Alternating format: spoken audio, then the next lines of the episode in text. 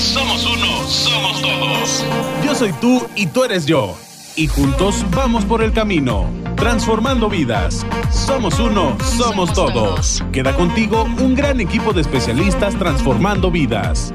Iniciamos. Somos uno, somos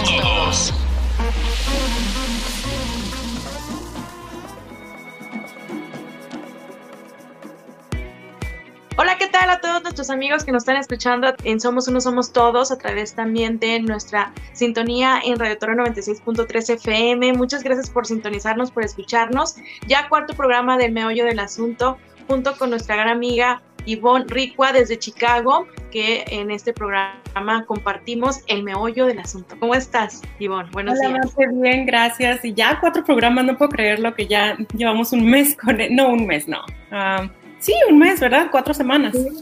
Ya Sí. con esto. Oh, hablando de meses, eh, quiero felicitar a mi hija que hoy cumple 10 meses, Otes. Ay, No, para bueno, no me está escuchando, pero yo sé que este, estoy contenta porque no puedo creer que ya tiene 10 meses. Y bueno, pues, seguimos con nuestra conversación sobre, eh, somos, ah, perdón, sobre This Is Us. Eh, en, esta, en esta transmisión vamos a hablar tanto del capítulo, cosas que pasaron en el capítulo 3 y un poquito de lo que pasó en el capítulo 4.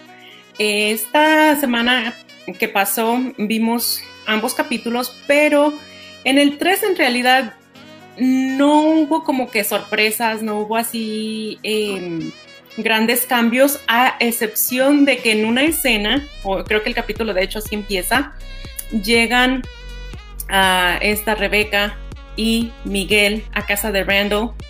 Y su niña dice, eh, el abuelo y la abuela están aquí. Y te quedas como que, ¿qué? O sea, ahí es como que el giro que tiene la historia, no sabemos ahorita qué está pasando con, um, con el papá o no sabemos este, por qué Rebeca está con el mejor amigo de su esposo. Claro que ya pasaron muchos años, los hijos ya están uh, de treinta y tantos años, pero ahí es donde como que Miguel empieza como un, un eh, personaje que parece ser clave desde el principio porque eh, el, el, esposo de Rebeca está inclusive desahogándose con él en el bar en, un, en, una escena y pues nos damos cuenta que Miguel es su mejor amigo, ¿no? Pero de pronto ah, cuando vamos al futuro y ya están los hijos grandes, lo vemos que está en, eh, que en realidad está con Rebeca como su esposo, su nuevo esposo. Y bueno, no sabemos qué está pasando. ¿Qué te pareció a ti el tercer capítulo, Marce? A mí me, eso fue lo más impactante, ¿no? Porque es, conoces la vida de esta pareja de Rebeca, de Jack, y realmente llegas a conectar tanto con ellos que dices, ¿qué pasó? O sea, qué padre, qué bonito, un sueño de una pareja envejecer juntos, y dije, ay, qué padre, ya, el abuelo y la abuela, y sí, que, que entra uh -huh. Miguel, dices, ¿qué está pasando? ¿Qué pasó con Jack? Se divorciaron, se, ¿qué pasó? ¿Qué pasó en, uh -huh. en, en, en esa en, en, ese lapso de tiempo y eso es donde lo que te mantiene, ¿no? Te mantiene. ¿Qué pasó con Jack? ¿Qué pasó Así con es. Oye, y hablando de cuestiones técnicas, a mí me impresiona eh, cómo se ve la Rebeca joven y cómo se ve la Rebeca eh, ah. ya con algunos años encima. Eh, me, me, encanta cómo hacen esa, esa, ese cambio en, en, su cara, o sea, la ves y, y, no es tampoco este, algo así que tú te dices, ay no, hicieron un pésimo trabajo con el maquillaje o le ves acá como que la mascarita, eh, no, o sea, es, es, un trabajo impresionante lo que hacen para ponerle unos años de más a los personajes cuando van eh, y regresan de, en los tiempos, ¿no? Sí, porque es un cambio constante, constante, perdón. Recuerden todos nuestros amigos que nos están escuchando que ya se aventuraron a ver esta serie. Es, me encanta esta forma de contar la historia, que es un ir y venir. Es el, el pasado, presente, futuro, los manejan el tiempo de una manera que a mí me encanta, me, me fascina esa, esa narrativa, de, de, esa manera de contarte la historia. Y como vi, tú dices, el trabajo de casting también es muy bueno porque uh -huh. buscan a, a, los niños, ¿no? A, a, los niños de la, acordes a las edades y a los adolescentes. Estamos viendo niños, adolescentes y adultos. Entonces es algo muy, um, ¿cómo te quiero decir? Muy bueno. La verdad el casting uh -huh. se, se, la rifó porque sí, es muy buen trabajo. Eh, no tanto así como yo quisiera, así como, como en Dark. ¿Sí viste la de Dark? Ese sí es un trabajo excepcional en casting, ¿verdad? Pero... no la he visto, he escuchado comentarios mixtos, pero sé que es una de esas e, es una de esas series que le tienes que poner mucha atención para entenderlas y no he tenido como que el tiempo y la, dedicación que requiere ver a Dark para sentarme a verla con atención. Quiero, quiero, cuando empiece a verla, quiero sentarme a verla realmente con atención Ahorita, honestamente, eh, lo que he estado viendo ha sido así como que lo que puedes, lo que mencionabas tú eh, la semana pasada, que los puedes poner mientras estás cocinando y, le sigues el hilo, pero tengo entendido que Dark no es de esas series. Entonces, aún no he tenido eh, la oportunidad de verla. Y ahí también esa serie va, saltando en los tiempos y los cast y el casting está padre, porque también hay niños, jóvenes y adultos. Ah, Entonces, por eso metimos Dark aquí en DC porque van a decir, si me acabas de sintonizar, pues sí, ¿por qué metiste Dark con DC Sans? Pero es el casting. Oye, y otra de las cosas que, aprendimos también en el capítulo 3 es que eh, los, bueno, conocimos a Randall desde el primer capítulo, pero luego nos damos cuenta que en realidad no se llamaba Randall desde el principio, sino que los llamaron, eran Kate, Kevin y Kyle. Eh, los tres con K por el doctor K, eh, en honor al doctor K, que, fue quien atendió a, Rebeca en el parto. Entonces, eh, pero ahí hay un problema de que Rebeca como que no logra tener esa conexión con el bebé, él, lo, está tratando de alimentar, le está tratando de dar pecho y el bebé no, no está respondiendo, no tienen como que esa, esa conexión de madre e hijo y eso la está frustrando. Y creo que esa es una realidad para muchas mamás eh, cuando no pueden alimentar a su bebé, porque bueno, hay muchas mamás, incluyéndome yo, que pasas todo el embarazo diciendo, oh, sí, yo le voy a dar pecho a mi hijo, no, nada de fórmula, porque el pecho es lo mejor, y sabes que nace la, la chiquilla, porque la mía no quiso pecho desde, o sea, desde que nos conocimos, mi hija me rechazó. Así, este, bueno, no a mí, pero eh, cada vez que yo trataba de alimentarla, ella era unos berrinches horribles, era, lloraba, nadie me creía y me decía, no, sigue tratando, sigue tratando. Yo creo que logré eh, alimentarla como dos veces y por menos de cinco minutos. Entonces, eh, fue cuando optamos, o yo opté por darle fórmula y le daba también leche materna, pero ella nunca se pegó a mi pecho. Entonces, creo que sí es frustrante para una mamá y Rebeca lo está viviendo y está frustrada porque no tiene esa conexión, a pesar de que tiene otros dos bebés, bueno, obviamente quiere tener la misma conexión con ellos, pero no está sintiendo como que esa conexión. ¿Qué opinas tú de, eso, Marce? ¿Tú? La verdad, bueno, yo tuve el, caso contrario, yo sí soy una vaca lechera. ahí está el niño pegadillo. Pero bueno, este, sí, e, entiendo perfectamente a, a Rebeca y ahí me llama mucho la atención eh, cómo ponen ese nombre, ¿no? De Kyle, pero ahí me, te das cuenta que eh, realmente, pues Kyle era otro bebé, o sea, no vas a, no era, no se trataba de, reponer, ¿no? Al bebé, de, sus, suplantarlo. O sea, era, es otro bebé, y es donde se dan cuenta de que, oye, es, es otra, otro bebecito, además de que viene de, de, o sea, para empezar otras raíces, otra mamá, otro papá, o sea, no nada más de que vente, ya eres parte de mi familia y olvídate de lo demás. Y No, o sea, como que esa es la parte crucial de la identidad de, de Randall, ¿verdad? Ajá, y, y ahí yo me imagino que eh, por ejemplo, ella está lidiando no solamente con el no conectar con su hijo, sino también sigue es en el duelo de haber perdido a, su bebé, porque eran tres y, o sea, nada más tiene dos y ahora tiene tres, pero como dices tú, no, Randall no vino a reemplazar al, original, al Kyle original, sino es otro bebé. O sea, estamos hablando de que ella en su vida tiene cuatro bebés en, su corazón y, aún está viviendo el duelo del bebé que perdió y ahora está también lidiando con el hecho de que no conecta con su, con su hijo adoptivo. Entonces, eh, yo me imagino que debe ser muy difícil. Cuando estaba yo viendo esas escenas, yo recordaba cuando tuve a mi bebé y al principio yo decía, eh, no, me voy a, no me voy a frustrar. Sí era frustrante, o sea, yo llegué a llorar junto con mi niña porque las dos llorábamos, yo porque no le podía dar y ella porque no quería comer. Pero eh, llegó un momento en que dije, es que yo no puedo, no puedo estar así, no puedo estar frustrada, ah, aparte por las circunstancias en que mi esposo estaba lejos, era, estaba yo sola en casa y eh, yo dije, yo tengo que estar fuerte, entonces si la solución es darle fórmula para que la niña coma y esté bien, pues le vamos a dar fórmula. Entonces ahí aprendí a que yo tenía que, que, como que dejar que se me resbalara un poco los consejos de las personas, porque nunca falta quien te diga, oh, tienes que hacer las cosas así, tienes que hacer las cosas de esta manera. Y una de las cosas que yo he aprendido siendo mamá en los 10 meses que llevo de mamá eh, es que te tienes que acoplar, o sea, tienes que hacer lo que a ti te funciona al final.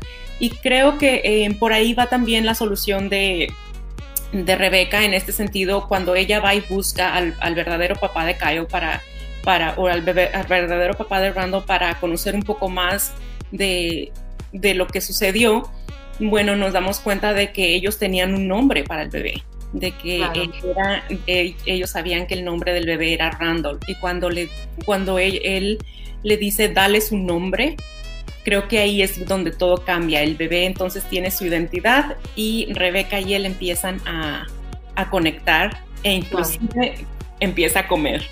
Claro. Y fíjate que aquí yo, yo lo sentí como que el bebé eh, reclamó su identidad, ¿no? O sea, que tenía que, encajar en esa familia, pero como él, ¿no? No como el sustituto de un bebé que ya no está. Y fíjate que aquí viene algo muy importante en las pérdidas, en los duelos.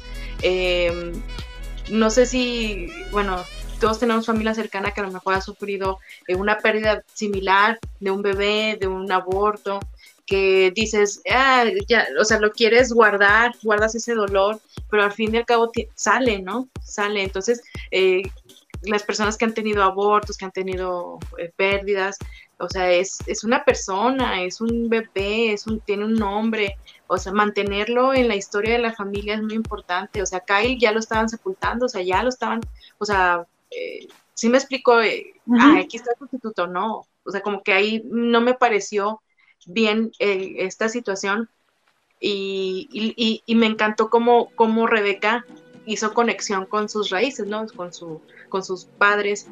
Y es el primer contacto que también te dice, eh, bueno, ya no me, quiero, no me quiero adelantar, quiero cerrar esta idea de que este, todo, todo, todo eh, ser eh, que, estuvo, que estuvo en una espera, que no llegó a nacer o que no por ciertas circunstancias no, no sobrevivió, o sea, es, es, una persona, no fue una persona y se tiene que mantener en la, en la, historia familiar, porque si no, si lo tratas de ocultar, si tratas de, de, al fin y al cabo va a salir, ¿no? Así. creo que es también parte del proceso de sanar y, de, de, llevar a lo largo de tu vida, porque ah, no, no creo que una pérdida de un ser querido llegue a superarse del todo eh, jamás, porque siguen en, tu corazón. Y bueno, con las personas ah, que, pierdes en tu vida, como eh, con las que conviviste o con las que viviste toda tu vida, es difícil. Entonces, pero como madre, o sea, yo creo que siempre tienes esa idea de que, bueno, mis hijos, yo, yo tengo que morir primero que mis hijos, ¿no? E, es como que la, la, ley de la vida. Pero la mamá, o sea, cuando es el caso de un bebé que no llega a nacer, o un bebé que, que, muere muy pequeño, creo que eh, como mamá lo vives mucho más fuerte porque tienes esa conexión con ese ser humano desde el momento en que sabes que existe. Claro, pues espera.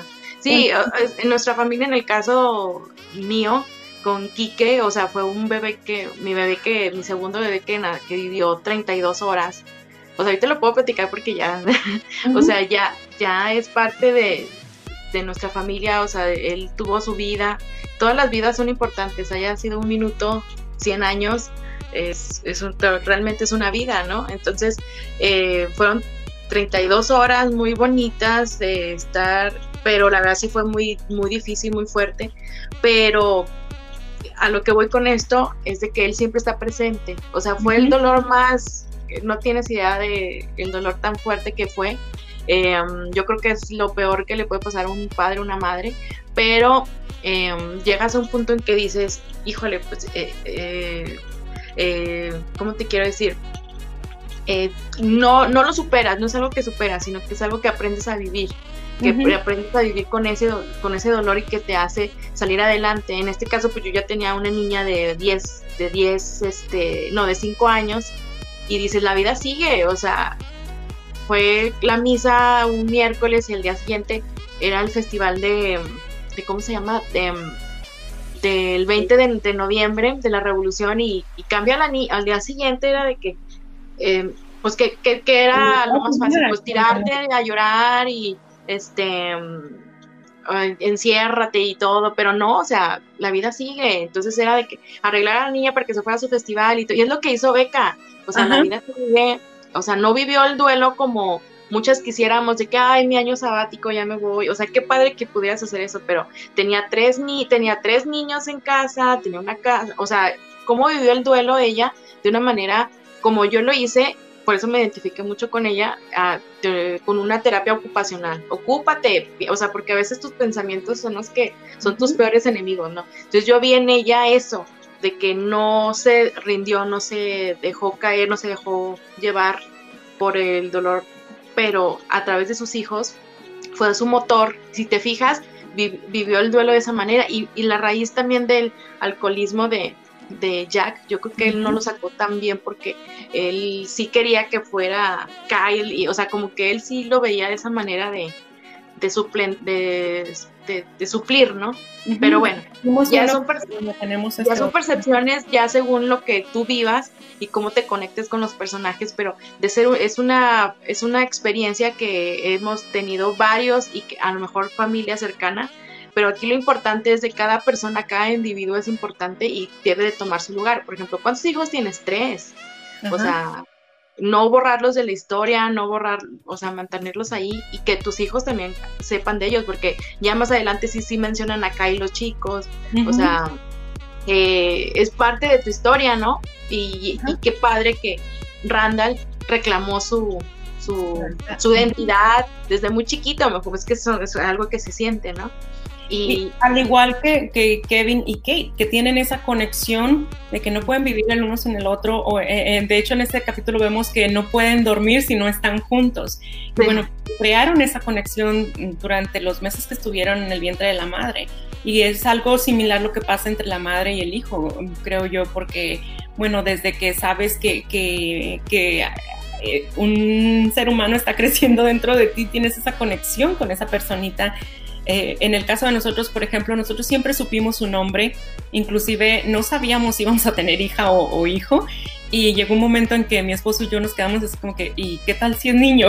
¿Cómo le vamos a poner? Porque nosotros ya la conocíamos por su nombre, desde antes de que inclusive le empezáramos a, planear.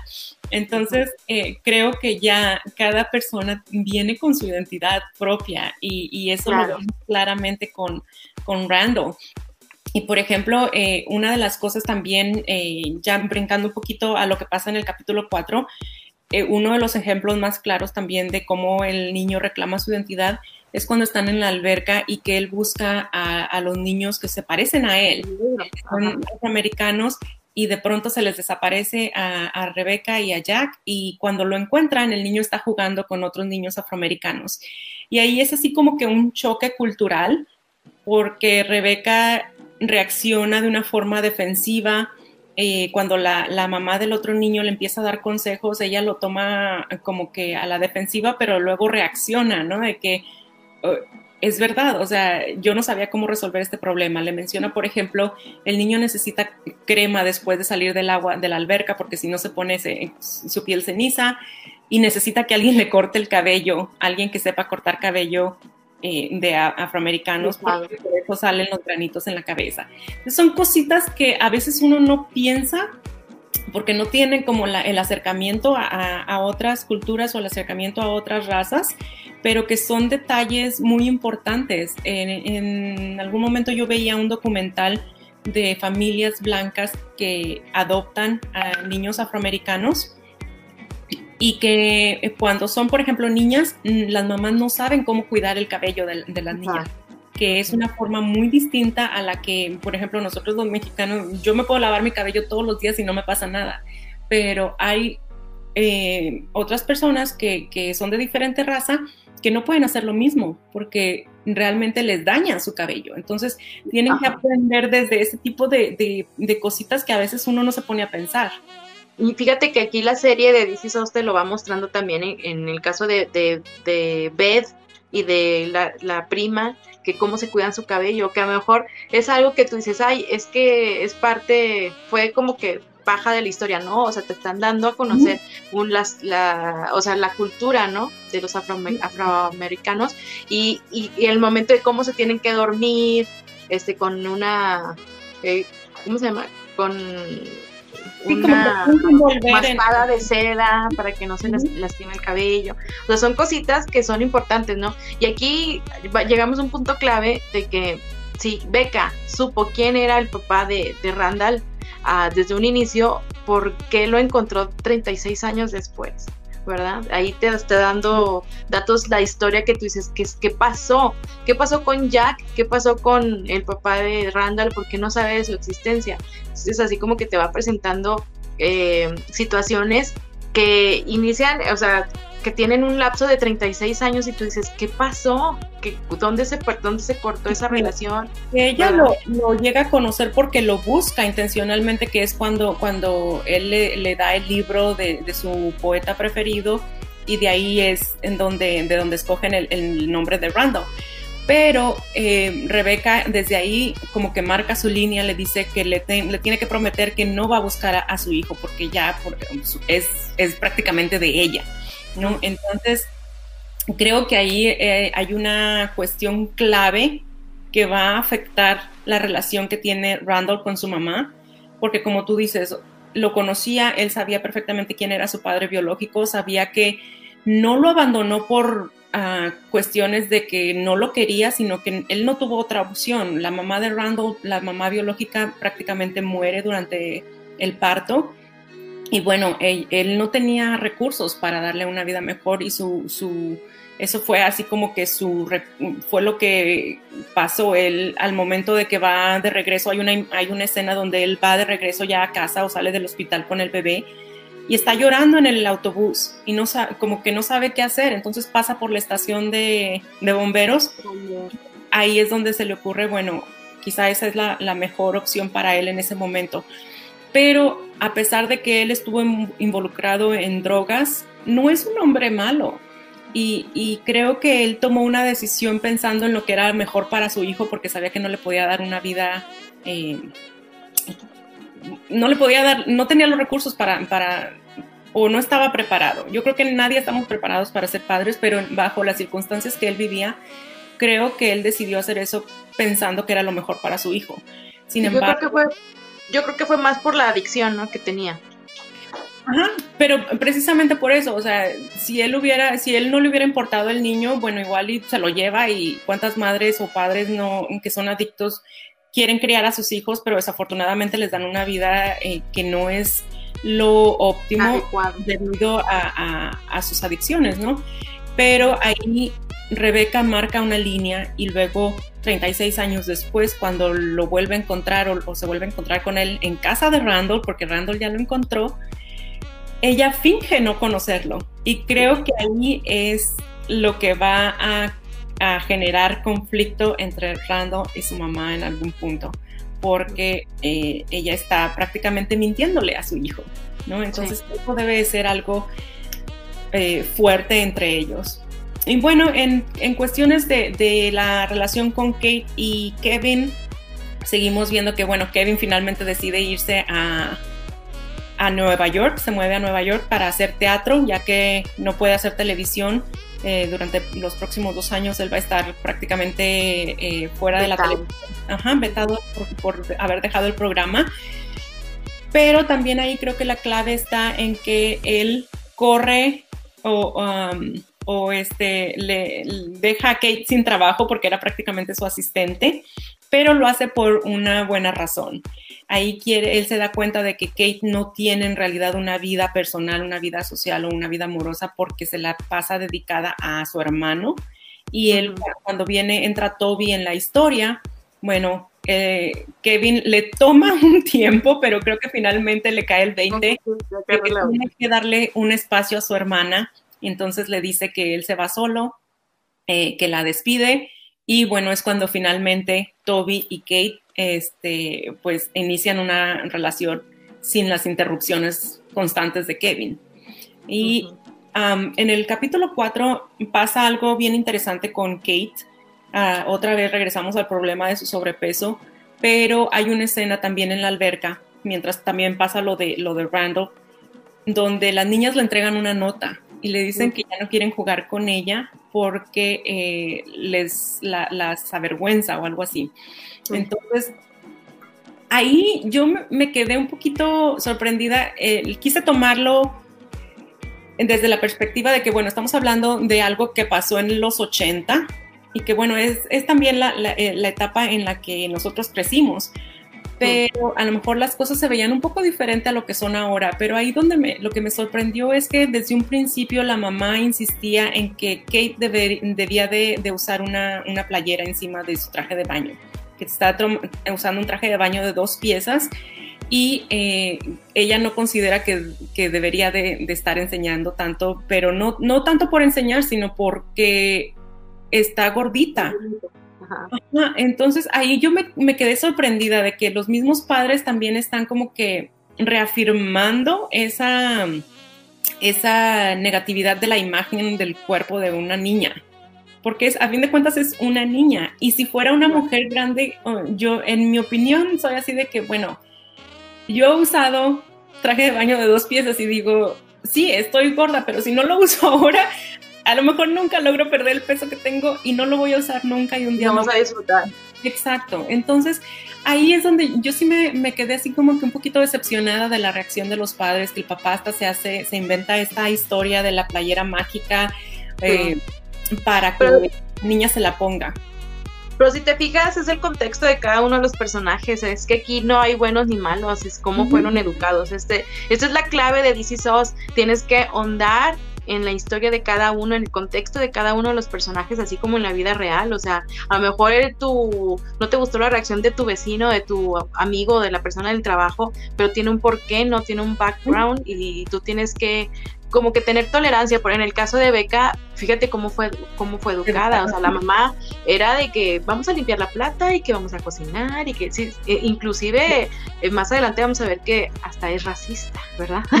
Por su educación, o sea, tampoco la vamos a, satanizar, pero también la educación que tuvo ella, entonces yo creo que, y, y luego también la reacción de Jack tan desahogada, de que, ay, es grasa de bebé, pero le hace caso a la mamá reafirmando que está mal usar esto. Entonces, son serie de decisiones que tienen los padres que, híjole, que a mí como mamá, papá, reflexiono sobre la importancia de cada una de mis decisiones porque lo había reflejado en la serie, cómo esa decisión marcó a Kate para el futuro, ¿verdad? Entonces, híjole, está de pensarse cada uno de nuestros movimientos como padres, ¿verdad? Así es, porque cuando, por ejemplo, hacemos alguna acción, claro que nosotros hacemos, no estamos preparados para todo lo que nos enfrentan nuestros hijos día con día y hay veces, y bueno, creo que mayormente reaccionamos de acuerdo a cómo nosotros fuimos criados. Y obviamente con el futuro te vas moldeando. Y bueno, creo que ya se nos terminó el tiempo, nuevamente se fue rapidísimo, pero queremos agradecerles por acompañarnos. Nos vemos la semana que entra. Marce, muchas gracias. Nos vemos pronto. Hasta la próxima. Somos uno, somos todos. Síguenos en Facebook. Nos encuentras como Somos Uno, Somos Todos. Transformando vidas.